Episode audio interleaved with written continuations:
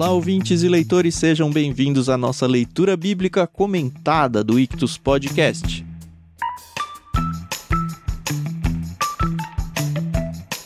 Eu sou o Thiago André Monteiro, arroba Vulgutan, e estou aqui com os meus amigos Carol Simão e Tiago Moreira para a gente conversar sobre o capítulo 31 do livro de Gênesis. Bom dia! Bom dia, pessoal, tudo bem? Aqui é a Carol Simão e, poxa, capítulo 31. Tamo indo bem, né? Tamo, Olá, ouvintes, leitores. É bom estarmos novamente aqui agora para o capítulo 31 de Gênesis, continuando nossa saga aqui na história de Jacó.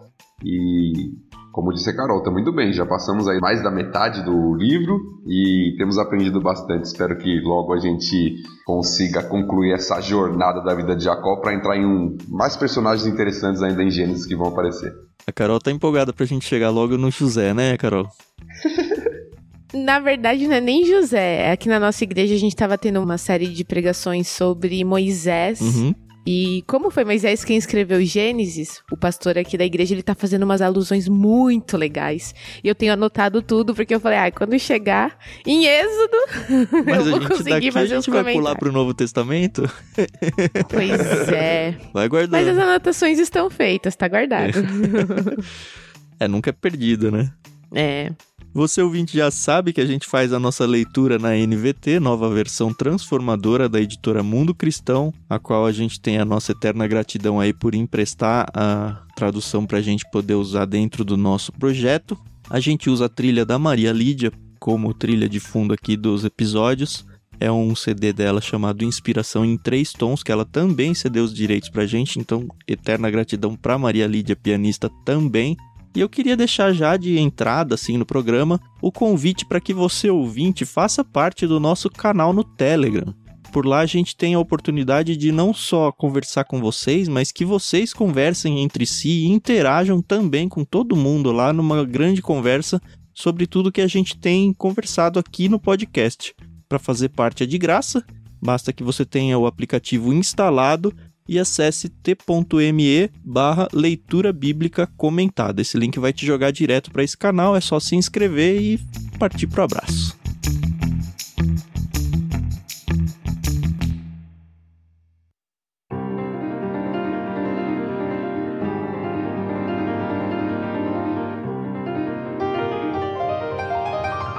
A leitura de hoje a gente dividiu em três partes e a primeira parte então a Carol vai ler até o verso 21, a partir do 22 vou ler eu até o verso 42 e aí do 43 ao final o Thiago Moreira vai fazer a leitura.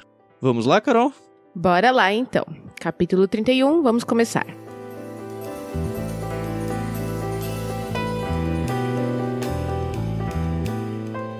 Logo, porém, Jacó percebeu que os filhos de Labão estavam reclamando dele. Jacó roubou tudo que era de nosso pai. À custa de nosso pai, adquiriu toda a sua riqueza. Jacó também começou a notar uma mudança na atitude de Labão para com ele. Então o Senhor disse a Jacó: Volte para a terra de seu pai e de seu avô, a terra de seus parentes, e eu estarei com você. Jacó mandou chamar Raquel e Lia ao campo onde ele cuidava de seus rebanhos e disse a elas: Notei que seu pai mudou de atitude em relação a mim.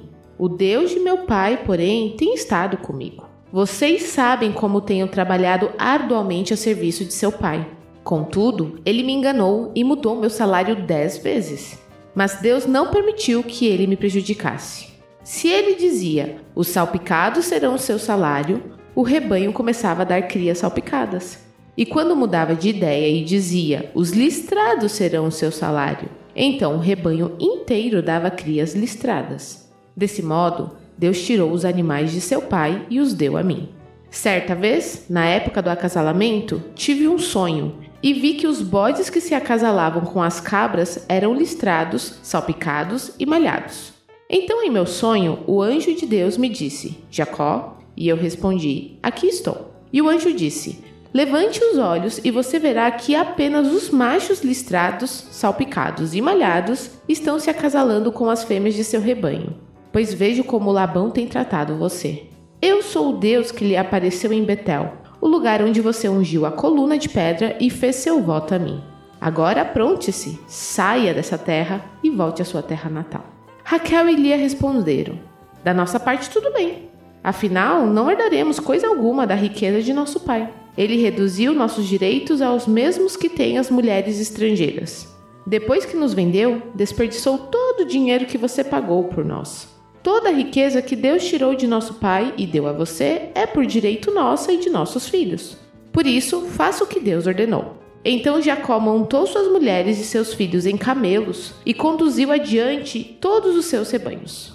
Juntou todos os bens que havia adquirido em Padã Arã e partiu para a terra de Canaã, onde vivia Isaac seu pai.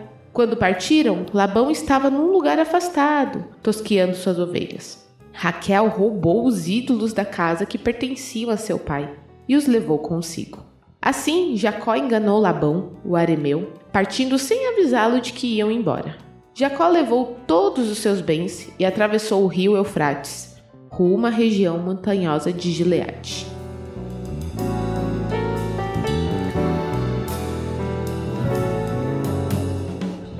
Muita coisa aconteceu, né, nesses versículos.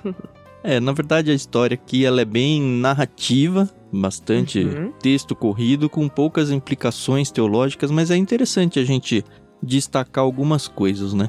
A primeira que eu vejo de cara aqui é o fato de Deus ter entrado em contato com o Jacó. Não veio da uhum. cabeça do Jacó o fato de que, ah, cansei, quero ir embora, tô com saudade de casa e nem nada. Logo no verso 3 a gente tem o Senhor disse a Jacó, e aí um pouquinho depois o relato do sonho, onde Deus não só revela que, de fato, ó, tudo que você tem enriquecido aí, sou eu que tô te enriquecendo. Isso é resultado Sim. Do que Labão tem feito para você, porque eu tô te protegendo do Labão. E já deu, chegou a hora de você ir embora. E ele relembra aquele voto, né, que eles fizeram em Betel, né? Assim como ele relembrou lá com Abraão, né? Que ele tinha feito uma aliança. Foi lá aquela escada que desciam e subiam os anjos do céu, né? A escada da porta do céu lá, né? Sim, Gênesis 28 tem algumas alusões aqui a esse texto, né? Uhum. Deus novamente fala para ele: Eu estarei com você, né? Volte para a terra de seu pai e seu avô, eu estarei com você. E lá em 28:15, uhum. nesse texto que nós citamos, lá em Betel, é dita a mesma coisa. Foi a promessa que Deus tinha feito para ele e aqui Deus reafirma, né? Estarei com você e o protegerei aonde quer que vá. Uhum. E agora Deus aparece para ele novamente e diz: Volte, que eu estarei com você. A lembrança aqui que a Carol trouxe para gente aqui daquela passagem, e não só na lembrança de Jacó, mas os próprios termos como Deus se apresenta, as palavras que Deus usa, né? Então parece que é proposital aqui Deus lembrando, olha, lembra quando eu apareci para você lá? Então as mesmas promessas aqui sendo feitas. Né? A gente vê que, não sei se isso é uma coisa de família ou se é só uma observação boba minha, mas Deus ele fala com Abraão, com Isaac a gente nem viu, né? Pelo menos não tá na Bíblia, com Jacó e depois com José através de sonhos, né? Sim. Eu acho isso bonito. É uma coisa de família, né? A família de sonhadores. É, do Abraão teve o episódio lá que vão a visita dos anjos, né? Aí é algo um é. pouco mais direto e pessoal, vai. Não, mas não teve aquela parte que ele caiu num sono sim, profundo. Sim. sim, é interessante isso. E é interessante notar também o contraste disso que você falou com Moisés. Eu acho que eu já mencionei isso em algum episódio. Eu sempre gosto de lembrar isso que no relato do relacionamento de Deus com Moisés, isso vai ficar muito claro ao longo do Pentateuco todo, a gente vê que com Moisés Deus falava face a face, era algo audível ali. E ele mesmo fala: olha, normalmente eu falo através de visões e de sonhos, mas com Moisés é diferente. Se eu não me engano, Deuteronômio fecha com ele falando que, olha, o trato que eu tive com Moisés foi totalmente diferente do trato que eu tive com qualquer outro ser humano. Mas chegaremos lá um dia. Uhum. Eu acho importante a gente situar aqui um pouco do contexto, como quando Deus aparece para Jacó, porque o contexto aqui é de conflito, né? Para variar, né? O Jacó tá em é, conflito. É, para variar. Para variar, ele tem que fugir. Jacó tá enriquecendo. A gente viu isso no finalzinho do capítulo anterior. Uhum. É, Deus abençoa e Jacó começa a ter muito rebanho, né? Começa a enriquecer. E aí isso gera, evidentemente, conflito com os filhos de Labão. Uhum. É, inveja, é, acusações, Jacó roubou tudo do que era do nosso pai. O próprio olhar de Labão, né? a mudança da atitude, como está nessa versão aqui, né? Labão muda de atitude, então tá uma relação não muito amistosa. Uhum. Eu nunca tive a sensação de que o Labão tinha uma relação muito boa com o Jacó desde o início. Talvez, assim, o fato de ter muitos anos de convivência que tenha intensificado esse tipo de receio, esse pé atrás, e eu acho que é mútuo aí, não é só do Labão em relação ao Jacó, a impressão é que o contrário também. Porque a gente não pode esquecer que são dois enganadores aqui morando juntos. O Labão tentando se aproveitar das bênçãos de Deus para se enriquecer e se irritando porque ele não consegue. Ele vê o Jacó se enriquecendo ele tenta com as forças humanas aí inverter esse quadro várias vezes, isso é relatado aí no jeito que ele fica mudando de salário. Ah, não, tá dando mais animal desse tipo, então agora eles que são meus. E aí Deus mudava isso. Óbvio que vai aí minando tudo, né? Me deu um reflexo muito grande e não sei se é proposital ou não, dado que é história que aconteceu, acho que não, né? Mas é interessante destacar. Me lembrou muito o, o conflito que teve entre os pastores do Abraão com os pastores do Ló. Hum. Tá certo que ali os dois estavam se enriquecendo, né? Mas uhum. não sei porque isso me veio à mente na hora em que eu estava lendo. De fato, parece que a relação ela não é muito, não é boa, uhum. né, já há um tempo. Mas parece que aqui é como se o texto nos narrasse que ela tá ficando insustentável. Isso. E tão insustentável que nem as filhas do Labão não estão mais ao lado do pai, né? Elas mesmo uhum. falam. E a gente já vê também que o Labão sacaneou até elas aqui, né? Pois Porque é. Porque tem toda é. aquela questão do dote, né? Que o Jacó acabou pagando ao longo dos anos aí. Que seria um tipo de proteção para a filha, no caso as filhas, né? Caso o marido as abandonasse e elas tivessem que ser recolhidas de volta pelo pai, o pai teria como sustentar elas. Só que o que acontece é que o Labão gasta esse dinheiro. E aí elas estão com uma mão na frente e outra atrás. Se o Jacó abandonar elas. É. é. Por isso que elas falam, ele nos trata como se fosse uma estrangeira, né? Uhum. Porque de fato ele não não reservou o que geralmente era reservado como dote do casamento, né? Para as filhas em uma emergência. Uma coisa que eu acho interessante, um pouquinho que a Carol falou lá do contexto de Moisés como escritor e tal, para mim tem algo aqui, uma alusão, pelo menos eu fiz essa associação, talvez eu esteja vendo demais, mas para mim ela é bem interessante. Porque no versículo 3 diz assim: O Senhor disse a Jacó: Volte para a terra de seu pai e de seu avô, a terra de seus parentes, e eu estarei com você. Uhum.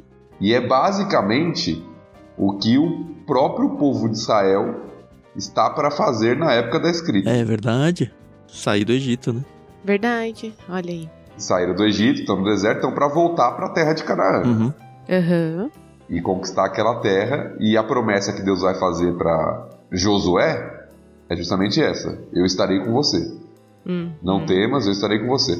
Então, esse contexto né, de dificuldade, a gente tem visto isso se repetir, parece que é sempre nesse contexto que Deus traz uma palavra de força, de esperança, né? Quando Abraão estava lá com os exércitos inimigos ali, Deus aparece para ele. Quando tem a questão da dúvida da concretização da promessa, Deus aparece. Agora que Jacó está em conflito com Labão, ele está lá meio tem o rebanho dele e tal, mas meio sozinho, e as coisas estão ficando meio apertadas para ele, Deus aparece e fala: Volta, eu tô com você. Então parece que Deus vai sempre acalmando, né? Uhum. A gente sabe, por exemplo, que Deus é soberano. Só que no uhum. momento de crise. A gente precisa é ser lembrado, mais difícil né? lembrar disso, né? É, e aqui eu... Deus vai lembrando uhum. Os personagens de que ele tá no controle, né? Eu tô com você, pode ficar calmo, vai que eu estou com você. Hoje em dia, no nosso contexto aqui, a gente não tem mais essa apresentação direta de Deus, né? Não que ele não possa fazer isso, se ele quiser, mas não é o comum. E trazendo essa ideia que o Tiago colocou como aplicação, eu acho que tem dois lados aí. Uma é quando nós estamos em problemas, conflitos e dúvidas e tudo mais por questões da vida mesmo, que a gente tem dias de rir e dias de chorar, né? E nesses dias de chorar, é interessante, assim, todo mundo tem as suas próprias histórias para comprovar isso, como nós cristãos podemos descansar, porque é impressionante como sempre aparece alguma coisa que nos lembra que, olha, Deus de fato é soberano, Deus é poderoso, Deus vai cuidar de você. Deus não precisa vir e falar com a gente em sonho, mas de uma certa forma ele vem através de pessoas, através de textos que a gente lê, através de uma oração de coração quebrado, é sobrenatural mesmo, assim. Para quem é cristão, sabe muito bem o que eu tô falando. E o outro lado que eu queria destacar é da responsabilidade, não só responsabilidade, mas importância também de nós como cristãos em comunidade estarmos sempre atentos, porque o catalisador desse tipo de ânimo e de lembrança, de memória de quem é Deus, pode ser nós mesmos, abençoando a vida de irmãos que estão em conflito, que estão se afastando do Senhor, que estão, enfim, precisando realmente se lembrar: olha, Deus é soberano, Deus é o consolador, Deus tem poder para qualquer coisa. Uhum. Eu queria fazer um comentário aqui nós sempre temos visto aqui durante a leitura de Gênesis como os homens eles são importantes, né, para as famílias e como na maioria das vezes as mulheres não são citadas, né? E aqui, pelo menos até esse ponto que nós lemos, a gente não sabe o nome dos filhos de Labão, né? Mas a gente sabe o nome das filhas. É verdade. Ah, é a questão, acho que do protagonismo das personagens e do não protagonismo uhum. de outros, né? Da coadjuvância de outros. É. é, porque Labão ele é visto como um personagem importante da história, assim como as filhas dele, principalmente por causa do casamento com Jacó e a continuação ali da família, né? Da descendência, da herança, da promessa. Mas os filhos, o único papel deles ali é reclamar. Esse papel de conflito, né? Não tem muita é. importância é. o nome. E isso até é uma característica, né? Muitas vezes é até usado propositadamente pelos autores bíblicos. Quando os personagens não têm nome, é que eles não têm muita importância. Uhum. Acho que não só bíblicos, Thiago. Isso aí é vastamente ah, visto aí nas literaturas mesmo. Quando eu fiz sim, um sim. curso de contos, e contos é mais intenso ainda, porque conto tem que ser um, um texto rápido, né? A professora sempre falava: não dê nome para personagem que não faz parte do centro da história. Você não precisa falar o nome da mãe do fulano se ela vai fazer uma ponta. Você fala a mãe do fulano. Toda vez que você dá o nome para um personagem, é um contrato dizendo: olha, presta atenção porque esse personagem vai ser importante. Sim. E eu acho que vale bem na Bíblia isso. Ah, Thiago Dostoiévski faltou nessa aula, hein? que isso, para cada personagem ele não dá só nome, ele dá uns três nomes mais uns sete apelidos. Pois é. Isso quando não é o mesmo nome para quatro personagens diferentes. é. Eu tenho assim uma pergunta para vocês, mas antes eu quero deixar claro aqui uma coisa. A Raquel ela roubou os ídolos do lar. A gente falou no último episódio o que significavam esses ídolos do lar já, né? Acho que brevemente. Mas o contexto aqui, assim, a gente estuda por fora, lê alguns livros, lê alguns comentários, não tem no texto bíblico isso explicitado, então a gente imagina que é por aí, tá bom? Mas de fato o texto bíblico não explica por que ela fez isso.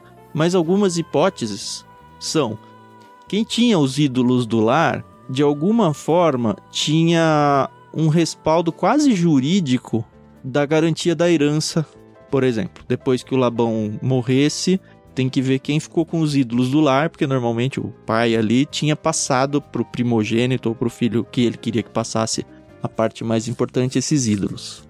E aí tem toda a questão óbvia de, ah, são os deuses, é a proteção. E pelo que eu vi aqui, eu sempre pensei nesses ídolos do lar como algo meio grande. Mas a gente vai ver na sequência do texto que ela esconde isso. E aí depois teve um texto que eu fui pesquisar, se não me engano foi a Bíblia Arqueológica, que ele conta um pouco de como eram fisicamente esses ídolos do lar e eles eram muito próximos em tamanho, formato, ao que a gente tem hoje de action figure, de super-heróis, assim, pequenininhos, assim, coisinha de palma da mão, assim. E aí eu falei, ah, olha, eu tava pensando errado a vida inteira aqui, imaginando errado o tamanho, né? E aí a gente acabou de ver um contexto onde a Lia e a Raquel estão reclamando, ah, nosso pai não deixou nada pra gente. Talvez ela tenha tentado levar para falar, olha, se acontecer alguma coisa, não só eu, Raquel, mas o meu marido Jacó aqui no caso, né? É que é o descendente principal aí do Labão. É para ele que deve passar os bens, é ele que é o representante legal da família aqui que a gente está construindo. Eu gostei disso, não sei se vocês viram algo diferente disso ou não. Não, eu, eu vi algo nesse sentido mesmo. E eu acho que isso pode indicar, se isso estiver realmente correto, a perseguição de Labão, uhum. né? Que a gente vai ver a, a Jacó e, e certamente Labão não está sozinho. Bom, vou deixar para comentar essa parte depois lá, para a gente não adiantar o texto. Mas a gente vê que tem algo em jogo aqui.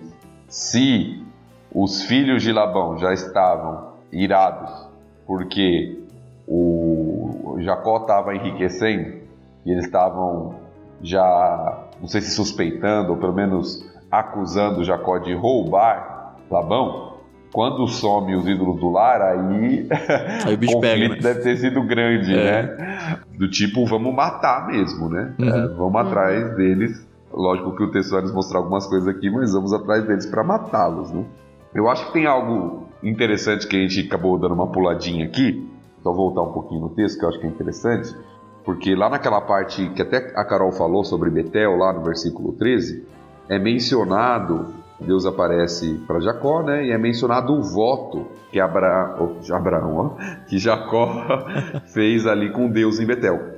É bom a gente relembrar uhum. isso, porque é aquela parte que a gente até discutiu alguns episódios atrás, né? Lá no 28, que Jacó fala assim: se o Senhor fizer isso, eu serei seu servo, tá? Lembro. Uhum. Que a gente até ficou perguntando se ah, ele estava negociando com Deus ali, uhum. chantageando. Exatamente. Ele diz assim, né? Versículo 20 do capítulo 28. Se de fato Deus for comigo e me proteger nessa jornada, se ele me providenciar alimento e roupa, e se eu voltar são e salvo à casa de meu pai, então o Senhor certamente será o meu Deus. Então, note, Deus fez tudo isso com ele e muito mais, né? Sim. Protegeu, não só providenciou alimento e roupa, como fez ele enriquecer. E tá falando agora, você vai voltar, eu tô com você, pode voltar, você vai voltar são e salvo. E aí Deus uhum. meio que vira para ele e fala: Não se esqueça do seu voto. eu cumpri minha parte aqui, né? Faça a sua. É, não se esqueça do seu voto aqui. Né? Eu acho que é importante colocar isso em perspectiva aqui. E antes de virar para o próximo trecho, eu queria deixar uma pergunta no ar aí, tanto para vocês dois quanto para quem está ouvindo a gente.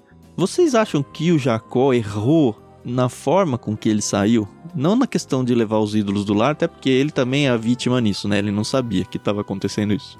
Mas notem o que aconteceu aqui.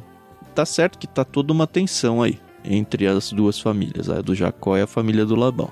Mas Deus vem duas vezes nesse começo de texto aqui falando: você tem que voltar.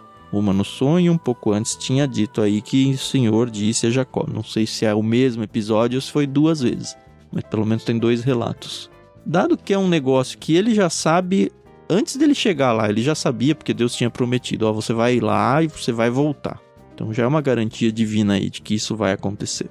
Aqui a gente tem Deus se mostrando para o Jacó e falando: Jacó, chegou a hora, volte. E aí a gente vê o Jacó saindo escondido, porque não só ele sai correndo, como a impressão que dá é que ele esperou um momento propício para fazer isso. Porque se a gente for aqui no verso 19, quando partiram, Labão estava num lugar afastado tosqueando ovelhas. E a gente vai ver que o Labão demora até para conseguir perceber que ele saiu. Então, assim, foi muito. Vamos pegar o melhor momento aqui para eu fugir de verdade. Eu não sei se isso é falta de fé, se é só o jeito do Jacó mesmo. Não sei o que, que vocês pensam disso, porque para mim a Bíblia não dá muitos indícios de que ele agiu certo ou agiu errado. Olha, se é certo ou não, acho que eu teria feito mesmo. eu acho que por medo, né? De toda a situação, né? Não sei. Ele vai falar isso, inclusive, né? A gente uhum. vai ler a parte que ele fala do medo, né? Uhum. É difícil a gente avaliar aqui, né, essa situação. Que foi algo pensado, é claro. Até essa questão da tosquia das ovelhas, né? Por que, que eles demoraram três dias, né, para perceber lá que eles tinham fugido? Porque de fato era num lugar distante. Uhum. Né, eu fui pesquisar um pouquinho sobre isso e fala justamente que era um local específico onde as pessoas iam para fazer essa tosquia que ficava não era no, no clã uhum. naquele ambiente. Então, Jacó esperou a hora certa. Talvez ele viu a tensão aumentando, viu que o negócio estava ficando ruim pro lado dele e falou: ó, quando ele for, a gente vai embora. E o texto tem até um jogo de palavras, que eu ia acabar mencionando aqui, quando fala que Raquel roubou os ídolos do lar, versículo 19, depois vai falar que Jacó enganou Labão. E aqui é um jogo de palavras, porque a raiz é a mesma desses dois verbos. Como a gente perde coisas por não saber a língua original, né? Impressionante. Não tem um episódio que o Thiago não traz um jogo de palavras. Né? é a mesma raiz das duas palavras. de Raquel rouba os ídolos, Jacó engana Labão.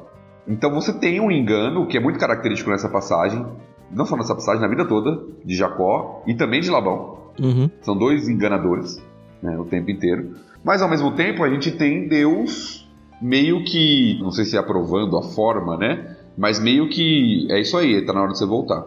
Vai que eu estou com você. E ele vai, né? Antes Sim. de virar também, eu notei, eu não sei se deveria aparecer, pelo que a Carol falou agora há pouco, né? Normalmente são os homens que são citados, mas a gente não tem nenhum indício da mãe do Jacó aqui, né? Da Rebeca. E de fato, provavelmente ela já morreu. A gente vai ver que não vai aparecer ela em lugar nenhum daqui para frente, nem a morte dela acho que vai ser relatada, mas talvez já dê um eu senti falta do nome dela aqui.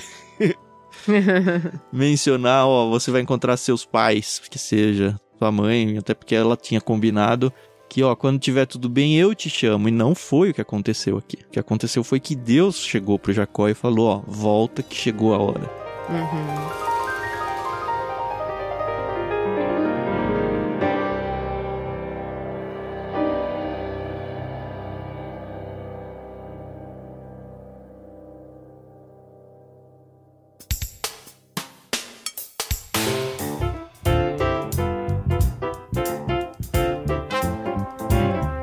Estamos prontos para seguir?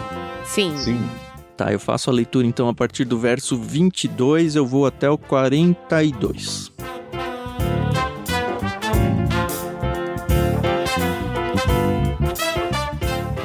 Três dias depois, Labão foi informado de que Jacó havia fugido. Reuniu um grupo de parentes e saiu em perseguição a Jacó. Sete dias depois, os alcançou na região montanhosa de Gileade. Na noite anterior, porém, Deus havia aparecido em sonho a Labão, o arameu, e dito a ele: Estou avisando, deixe Jacó em paz. Labão o alcançou enquanto Jacó estava acampado na região montanhosa de Gileade e armou seu acampamento ali perto. O que você fez? perguntou Labão. Como ousou me enganar e levar minhas filhas embora como se fossem prisioneiras de guerra? Por que fugiu em segredo? Por que me enganou? E por que não avisou que desejava partir? Eu lhe teria dado uma festa de despedida com canções e músicas ao som de tamborins e harpas. Por que não me deixou beijar minhas filhas e meus netos e me despedir deles? Você agiu de forma extremamente tola. Eu poderia destruí-lo, mas o Deus de seu pai me apareceu ontem à noite e me advertiu: Deixe Jacó em paz. Entendo sua vontade de partir e seu desejo de voltar à casa de seu pai. Mas por que roubou meus deuses? Jacó respondeu: Fugi porque tive medo. Pensei que o Senhor tiraria suas filhas de minha força. Quanto aos seus deuses, veja se consegue encontrá-los. E quem os tiver roubado deve morrer. Se encontrar qualquer outra coisa que lhe pertença, identifique-a diante de todos esses nossos parentes, e eu a devolverei Jacó, porém, não sabia que Raquel havia roubado os ídolos da casa. Labão foi procurar primeiro na tenda de Jacó e depois nas tendas de Lia e das duas servas, mas nada encontrou. Por fim, entrou na tenda de Raquel. Acontece que Raquel havia pego os ídolos da casa e os escondido na cela do seu camelo e estava sentada em cima deles. Quando Labão terminou de vasculhar toda a sua tenda, sem encontrar os ídolos, Raquel disse ao pai: Por favor, perdoe-me por não me levantar para o Senhor, mas estou em meu período menstrual. Labão continuou a busca, mas não encontrou os ídolos da casa. Jacó se enfureceu e discutiu com Labão. Qual foi o meu crime? perguntou ele. O que fiz de errado para o senhor me perseguir como se eu fosse um criminoso? O senhor vasculhou todos os meus bens. Por acaso encontrou algum objeto que lhe pertence? Coloque-o aqui, diante de nossos parentes, para que todos vejam que eles julguem entre nós dois. Estive vinte anos com o Senhor, cuidando dos seus rebanhos. Ao longo de todo esse tempo, suas ovelhas e cabras nunca abortaram. Não me servi de um carneiro sequer de seu rebanho para alimento. Quando algum deles era despedaçado por um animal selvagem, eu nunca lhe mostrava a carcaça. Não, eu mesmo arcava com o prejuízo. O Senhor me obrigava a pagar por todo animal roubado, quer à plena luz do dia, quer na escuridão da noite. Trabalhei para o Senhor em dias de calor escaldante e também em noites frias e insones. Sim, por 20 anos trabalhei feito um escravo em sua casa. Trabalhei 14 anos por suas duas filhas e depois mais seis anos para formar meu rebanho. E dez vezes o Senhor mudou o meu salário? De fato, se o Deus de meu pai não estivesse comigo, o Deus de Abraão e o Deus temível de Isaque, o Senhor teria me mandado embora de mãos vazias. Mas Deus viu como fui maltratado, apesar de meu árduo trabalho. Por isso, ele lhe apareceu na noite passada e o repreendeu.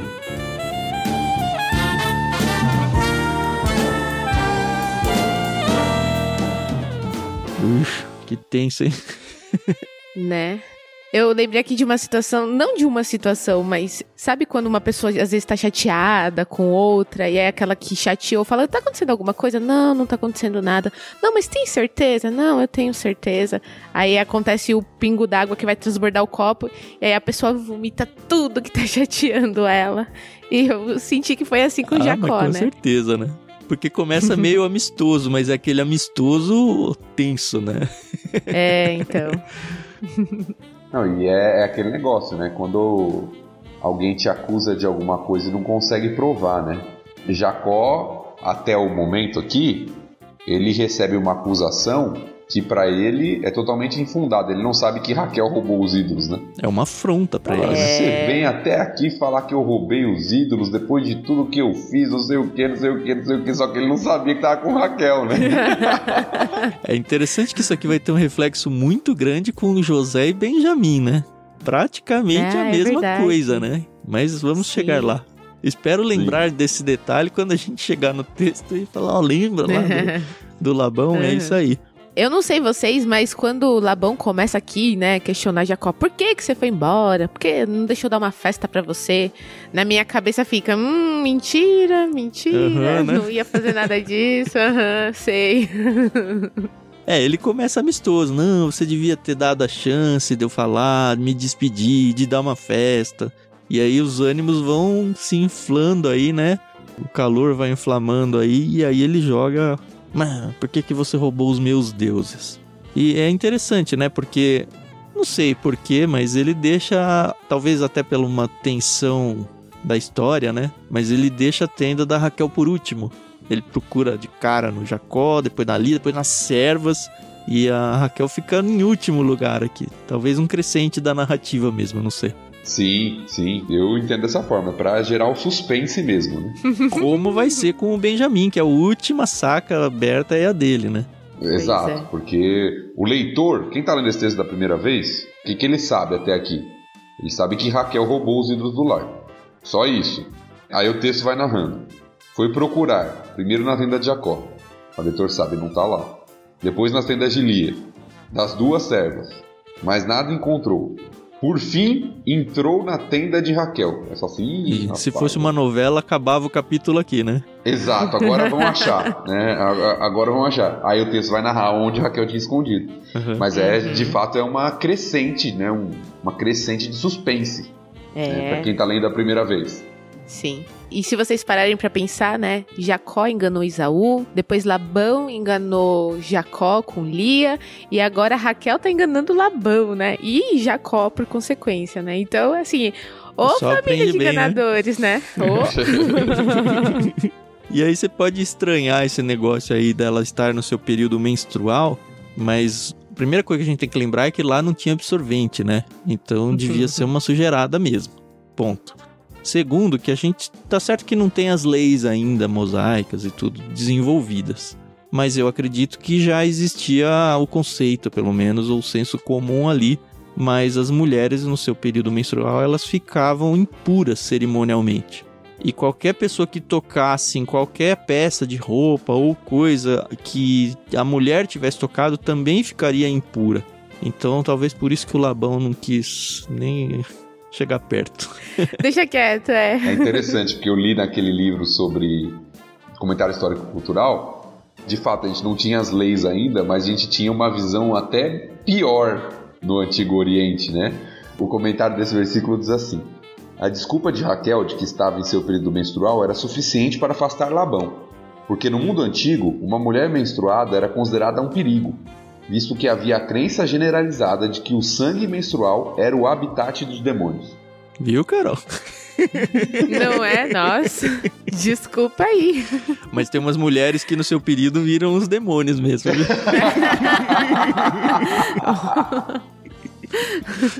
Mas você nota que a desculpa é uma desculpa bem planejada também. Né? Uhum, uhum.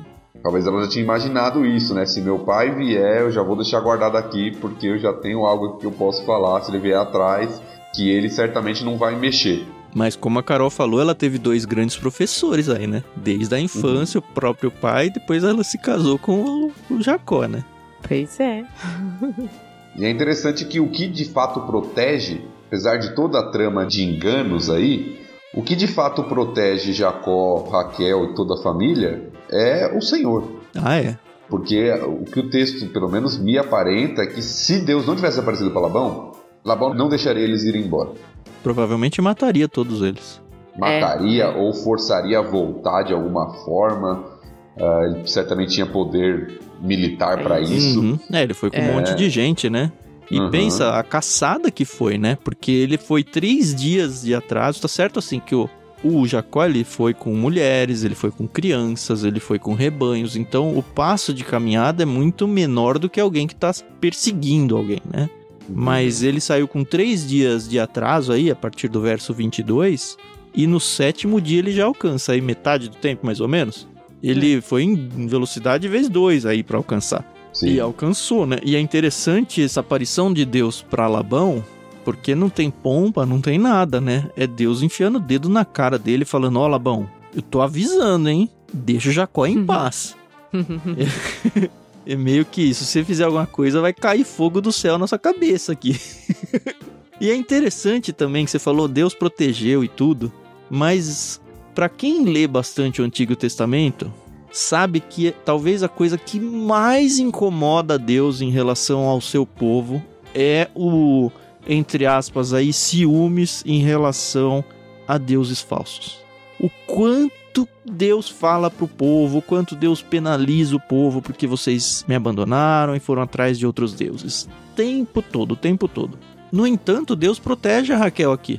Ele não deixa a Raquel ser pega. E poderia ela ser pega. Não sei se ela é pega e o Jacó é inocentado porque não sabia de nada e foi enganado pela Raquel e aí ela paga pelo pecado dela.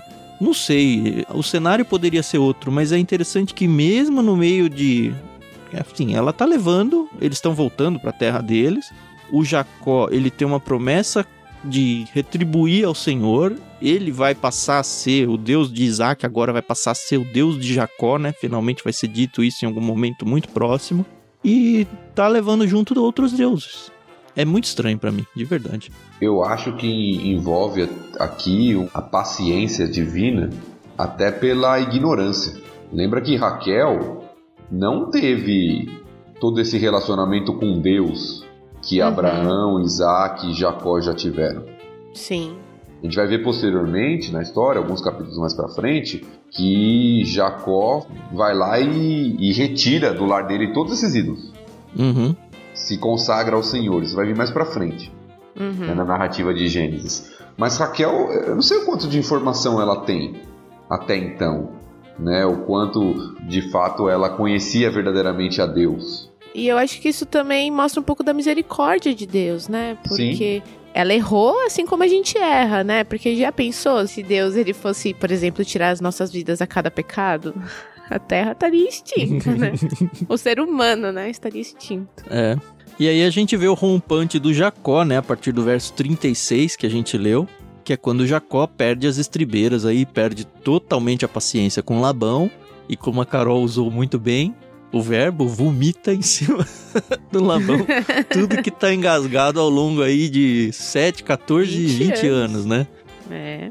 Antes da gente comentar isso, tem algo aqui que me, me passou na hora que a gente tá falando sobre o suspense da história. Tem algo que acrescenta aquele suspense na história, porque quando Jacó é acusado de roubar os ídolos do lar, ele fala assim: roubar seus ídolos? Pode procurar aqui. Se você encontrar com quem tiver, a pessoa vai morrer.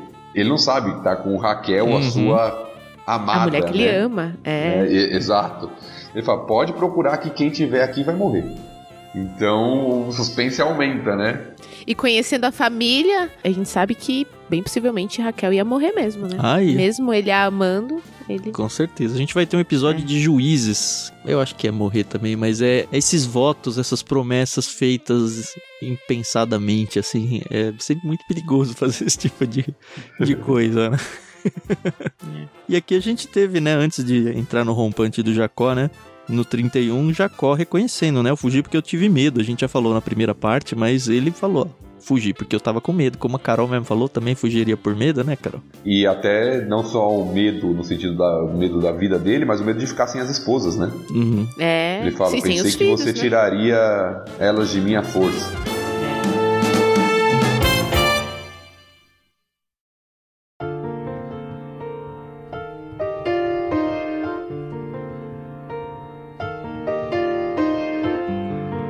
Bom, e aí a gente entra na fase 3, que é o Labão respondendo, né? Que é bem interessante também. Podemos ir pra lá já, não?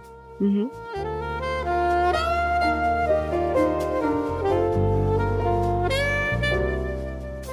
Labão respondeu a Jacó: Essas mulheres são minhas filhas, as crianças são meus netos e os rebanhos são meus rebanhos. Na verdade, tudo que você vê é meu. Mas o que posso fazer agora por minhas filhas e pelos filhos delas? Façamos, portanto, você e eu, uma aliança que sirva de testemunho do nosso compromisso. Então Jacó pegou uma pedra e a colocou em pé como monumento. Em seguida, disse aos membros de sua família: Juntem algumas pedras. Eles pegaram as pedras e as amontoaram. Jacó e Labão se sentaram perto do monte de pedras e fizeram uma refeição para selar a aliança. A fim de comemorar a ocasião, Labão chamou o lugar de Jegar Saaduta e Jacó o chamou de Galeed. Labão declarou: Este monte de pedras servirá de testemunha para nos lembrar da aliança que fizemos hoje. Isso explica porque o lugar foi chamado de Galeed. Também foi chamado de Mispá, pois Labão disse: Vigie o Senhor a você e a mim, para garantir que guardaremos essa aliança quando estivermos longe um do outro. Se você maltratar minhas filhas, ou se casar com outras mulheres, mesmo que ninguém mais veja, Deus verá. Ele é testemunha dessa aliança entre nós. Veja este monte de pedras, prosseguiu Labão. Veja também este monumento que levantei entre nós dois. Estão entre mim e você como testemunhas dos nossos votos. Nunca atravessarei para o lado de lá, do monte de pedras, a fim de prejudicá-lo. E você jamais deve atravessar para o lado de cá, a fim de prejudicar-me. Invoco o Deus de nossos antepassados, o Deus de seu avô Abraão e o Deus de meu avô Naor, para que sirva de juiz entre nós. Assim, diante do Deus temível de seu pai Isaque, Jacó jurou respeitar a linha divisória. Então Jacó ofereceu o sacrifício a Deus na montanha e convidou todos para a refeição comemorativa. Depois de comerem, passaram a noite ali. Na manhã seguinte, Labão se levantou cedo, beijou seus netos e suas filhas e os abençoou. Depois partiu e voltou para casa.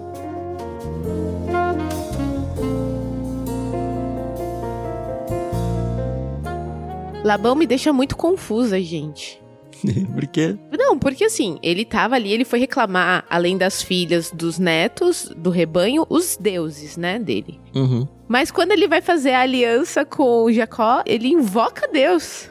E assim, de verdade, eu não sei se eu consigo acreditar nas intenções dele, entendeu? Tudo bem que a gente vê aqui que foi respeitada a aliança e tal, mas essa coisa dele falar, não, ó, eu invoco o Deus de Abraão e do meu avô Naor, mas ele não acredita, ou pelo menos em nenhum momento aqui ele demonstrou acreditar, né, no poder de Deus. Ele me deixa confusa, eu, eu fico confusa. É, é que tem um contexto bem diferente do nosso aqui, Carol. É um contexto de vários deuses, politeísta, Aham. em um contexto de.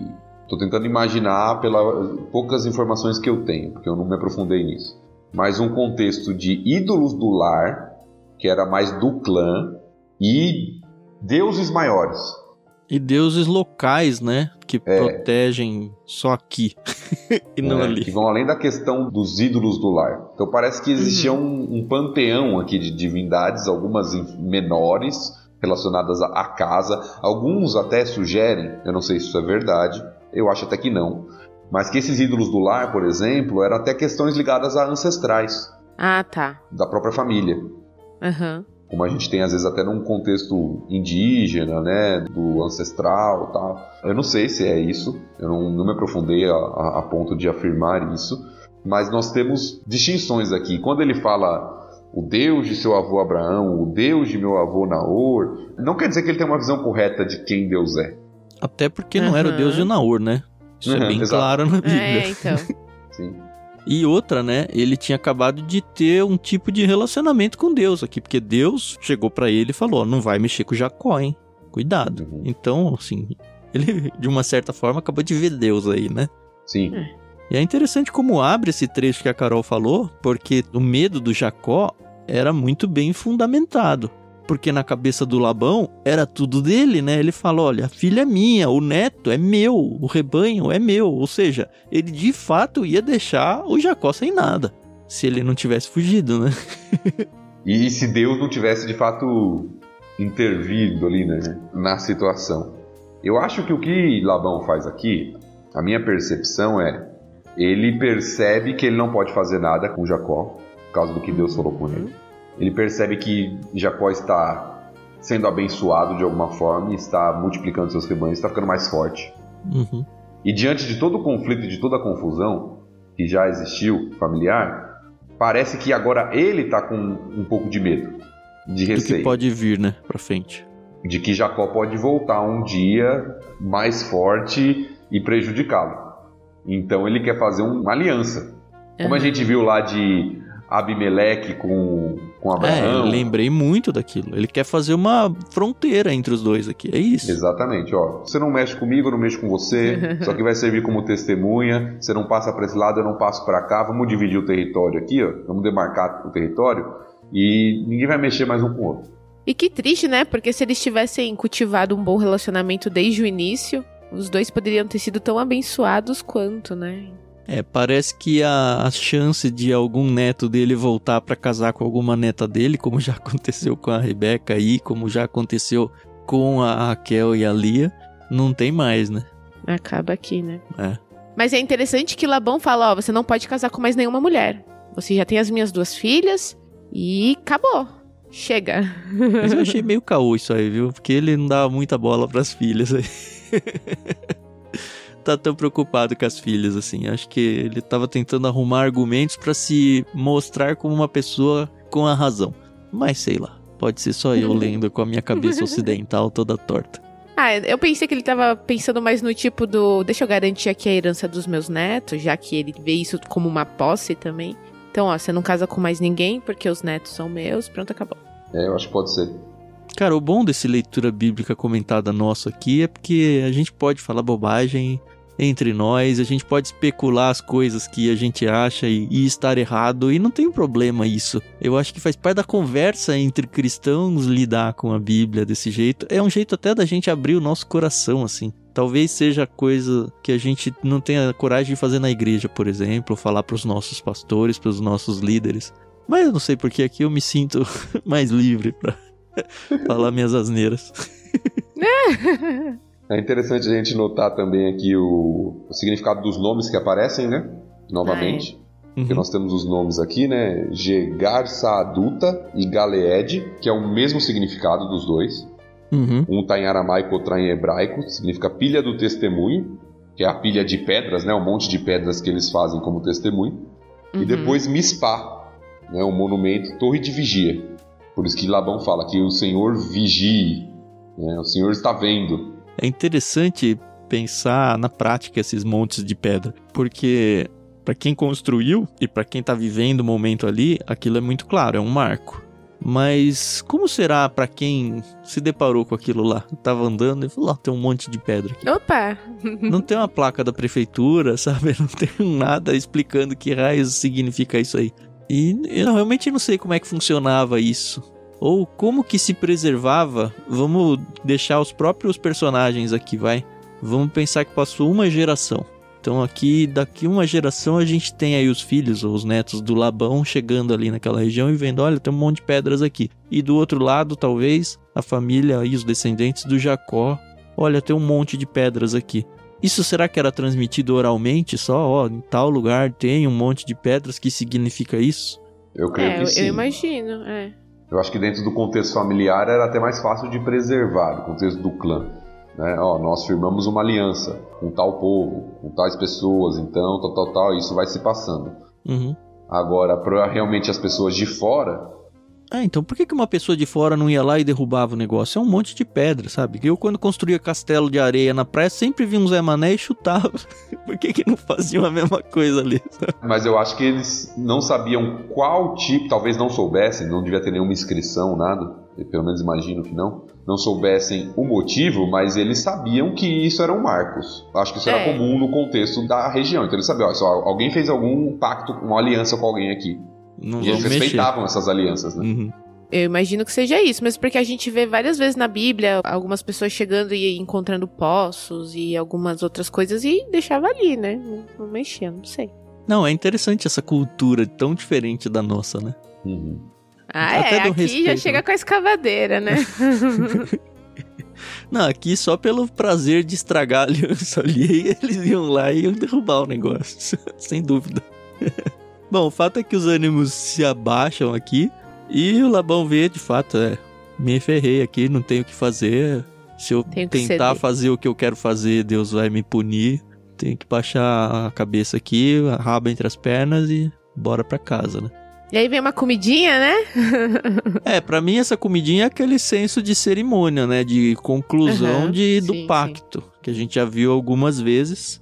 Esse comemorativo, eu nem sei se foi uma palavra boa, mas assim, se você for pensar na origem da palavra, comemorar, co é juntos, né? Memorar, trazer a memória, né? Trazer a lembrança. Comemorar no sentido de vamos nos lembrar junto disso que a gente tá fazendo, selar de fato essa aliança e aí cada um pro seu lado. Mas assim, eu acho que não foi uma festa. Porque no nosso contexto ocidental, você comer junto com alguém não tem muito significado. Uhum. Não tem muita coisa assim. né? A gente tá acostumado em comer em shopping, na praça de alimentação, com um monte de gente que você nem conhece, né? Eu não tô Ao mais, redor. Eu já desacostumei. Agora, no contexto bíblico, judaico, não só judaico, mas em toda a Bíblia você vê isso, até no Novo Testamento, o comer junto com alguém é você estar tá associado a ele. Sim, Por isso sim. que o pacto era selado com uma refeição em comum. Uhum. Era uma espécie de comunhão que se tinha, né? Eu tô comendo junto, eu tô selando um acordo aqui. Sim. A própria ceia do Senhor era uma refeição junta, em comunidade. Acho que traz muito mais esse contexto para as pessoas da época, daquela cultura, do que para nós hoje que transformamos a ceia num pedacinho de pão e num gole só de suco de uva. Óbvio que a gente tenta trazer a memória e tudo, mas aquele peso da, ó, vamos ter uma refeição juntos, como um pacto aqui, a gente meio que perdeu isso. Algo mais, não? É, o último destaque aqui, é lógico que o próximo capítulo vai tratar de algo meio que definitivo, assim, não sei se a palavra é definitivo, mas marcante na história de Jacó com Deus. Mas aqui o texto termina mostrando que Jacó ofereceu sacrifício a Deus. Uhum. Então nós já vimos lá no capítulo 28 que Deus aparece, Jacó faz um voto, que foi lembrado nesse capítulo. Aqui Jacó oferece sacrifício a Deus, tem a consciência de que Deus que está protegendo. Então parece que o relacionamento de Jacó com Deus vai se tornando mais próximo. Vai revelando alguns indícios de que Jacó está Que Deus tá, sendo- passando a geração, né? Uma coisa que a gente não destacou e apareceu duas vezes aqui, e já teve algum capítulo que a gente leu atrás, quando fala de Deus de Abraão, fala o Deus de Abraão. É interessante que quando fala o Deus de Isaac, fala o Deus temível, de Isaac. Temível. É. Duas vezes apareceu aqui e de algum capítulo pra trás também a gente já viu. É o temor de Isaac, lembra que Isso, fala? literalmente é isso, o temor de Isaac. E é interessante, né? Porque meio que Deus assume um nome diferente pra cada representante da família. Uhum. Que vão revelando características do próprio Deus também. É. E agora Deus vai se tornar, a partir acho que do próximo capítulo, já 32, ele passa a ser o Deus de Jacó. Uhum.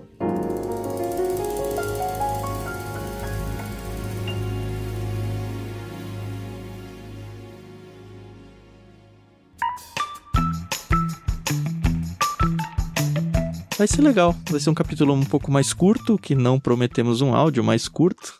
E eu acho que tem sido boa essas conversas, porque a gente está passando em textos mais narrativos, né? Então, por mais que o texto seja longo, assim, a gente consegue mais bater papo do que ficar analisando palavras ou versos. Né? Acho que o formato tá bem interessante. Deixa a gente saber disso também, senhores ouvintes aí. Conversa com a gente lá no canal no, no Telegram. Conta pra gente como é que tá sendo a sua experiência, que diferença tem feito na sua vida esse tipo de programa para você ou para sua família, se você tem compartilhado esses áudios ou aproveitado esse áudio com alguém, se você tem tido conversa sobre esse áudio com alguém, deixa a gente participar dessas experiências junto com você. A gente vai adorar conhecer também um pouquinho de cada contexto aí que esse projeto tem causado. Então, obrigado, senhores ouvintes, mais uma vez por estarem com a gente. Não se esqueçam que a gente tem um plano no Clube Ictus chamado Plano Vida, que é um plano só de livros de cristianismo prático que casa muito bem aqui com o que a gente tem feito. A gente realmente gostaria muito de ter vocês ali junto com a gente, então conheça mais em ictus.com.br, I-C-H-T-H-U-S. Se você está ouvindo esse áudio aí e caiu de alguma forma de paraquedas para você, para você acompanhar toda a nossa série, você pode acessar tudo no ictus.com.br ou procurar no seu agregador de podcasts aí por leitura bíblica comentada, tá bom? A gente tem outros podcasts no projeto Ictus, mas eles estão em outra assinatura nesses seus aplicativos. Para esse projeto de leitura, é esse leitura bíblica comentada, e para todos os outros podcasts que a gente tem aí, tudo em Ictus Podcast. Muito obrigado pela audição. Agradeço mais uma vez o Thiago e a Carol por estarem dividindo essa experiência maravilhosa comigo. E até semana que vem. Isso aí, pessoal, muito obrigada. Eu espero que vocês se sintam tão acolhidos quanto eu me sinto aqui, em como o Tan falou, poder falar as nossas bobagens e, e nossas ideias malucas sem ser julgados. Então, muito obrigada aí pela paciência a gente se ouve no próximo episódio. Obrigado pela sua participação aqui conosco. Espero que esteja sendo edificante aí para sua vida, esse trabalho que a gente está fazendo, essa conversa que tem sido muito prazerosa para nós. Espero que esteja sendo para você que está nos ouvindo também. Nos vemos em Gênesis 32.